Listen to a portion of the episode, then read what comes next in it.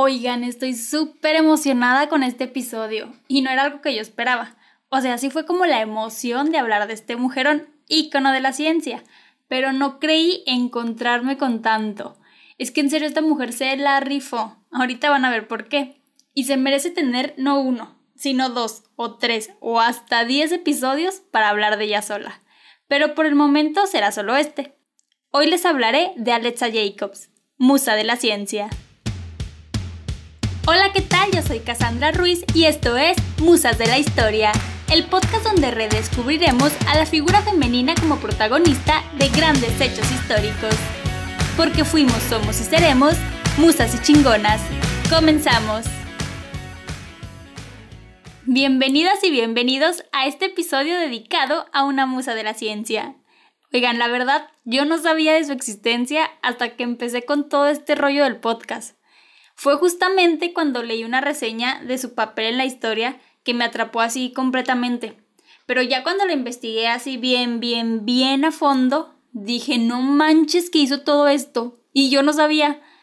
Bueno, para no hacerla tanto de emoción, voy a empezar pues por el principio, ¿verdad?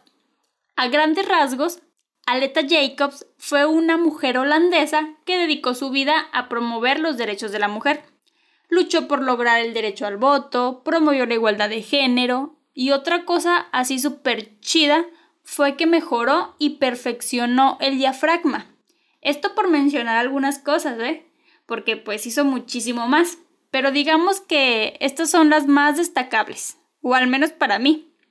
Nuestra musa nació un 9 de febrero de 1854 en un pueblo de Holanda. Su padre, quien por cierto fue una pieza muy clave en su vida, era médico de cabecera y su mamá se ocupaba al hogar y a su familia. Alexa fue la hija número 8 de 12. ¿Cómo la ven? Ahora sí que como dicen, sus papás no tenían tele o no eran muy dados a la planificación familiar. Desde muy chiquita, Alexa estaba decidida a ser médico, pero en su época era muy difícil que las mujeres pudieran estudiar una carrera. De hecho, en su pueblo ninguna mujer lo había hecho.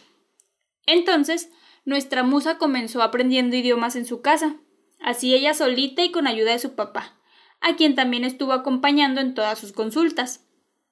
Luego, a los 16 años, aprobó un examen que la certificaba como ayudante de farmacia. Todo esto por haber aprendido eh, acompañando a su papá. Y agárrense, porque ahí comenzó todo. Jacobs decide escribirle al ministro de Educación holandés para solicitarle un permiso de estudiar en la Universidad de Groningen. Recuerden que mi pronunciación es pésima. Bueno, pues Alexa consiguió el permiso y a los 24 años se convierte en nada más y nada menos que la primera mujer holandesa en ser médica. Y tan solo un año después en ser la primera en obtener un doctorado. Terminando sus estudios, nuestra musa se fue a Londres, en donde pasó un tiempecito, y ahí comenzó a reunirse con feministas que promovían el control de la natalidad y el voto universal. No, hombre, si les digo, esta mujer andaba con todo. Jacobs regresó a Países Bajos para comenzar a vivir en Ámsterdam, en donde brindó consultas gratuitas a mujeres de escasos recursos, que ya se habían embarazado un montón de veces. Fue entonces cuando Alexa se volvió la pionera en promover la planificación familiar. ¿Y cómo hizo esto? Pues ella trabajó para mejorar y perfeccionar el diafragma, este método anticonceptivo de barrera.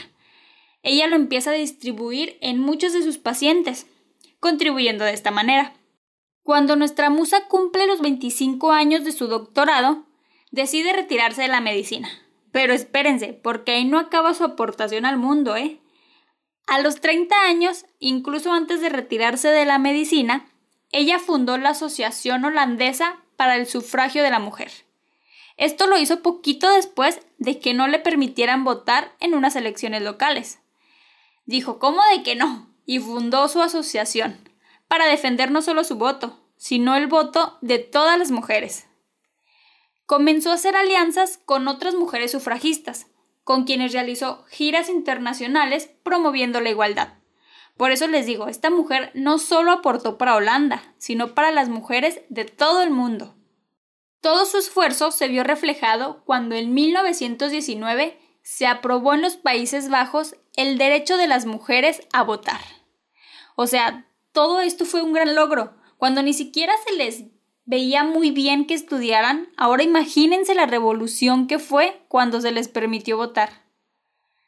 Jacobs murió en 1929 a los 75 años de edad, y sin duda su aportación y ayuda a todas las mujeres fue grandísima, incluso en educación sexual y en su constante búsqueda de la paz mundial. Nuestra musa de hoy nos demuestra con hechos que ella no vivió en vano, pues bien lo dijo en 1928. Estoy segura de que no hemos vivido en vano. Hemos cumplido nuestra tarea y podemos dejar el mundo creyendo que lo estamos dejando en mejor forma de lo que lo encontramos. ¿Cómo ven? ¿Qué les dice esta reflexión? Obviamente en este episodio les turbo resumí las actividades y logros de nuestra musa, pero aún hay mucho más que conocer sobre ella, sobre su relación familiar, sus matrimonios, sus ideales, sus amigos, muchísimo y todo lo pueden encontrar, así como yo, en Internet. De hecho, hay un sitio web exclusivo de la vida y obra de Alexa Jacobs, por parte del Instituto del Conocimiento para la Emancipación y la Historia de la Mujer, así como también artículos de periódicos importantes que hablan sobre ella. Igual en nuestra cuenta de Instagram les estaré dejando las fuentes de información que yo utilicé por si se quedaron con ganas de saber más de este mujerón. Yo les decía al principio que estaba súper emocionada porque en serio encontré tanta información en esta página, o sea, desde fotos, videos de ella, que sí me sorprendí, dije, no, no me va a bastar con un episodio.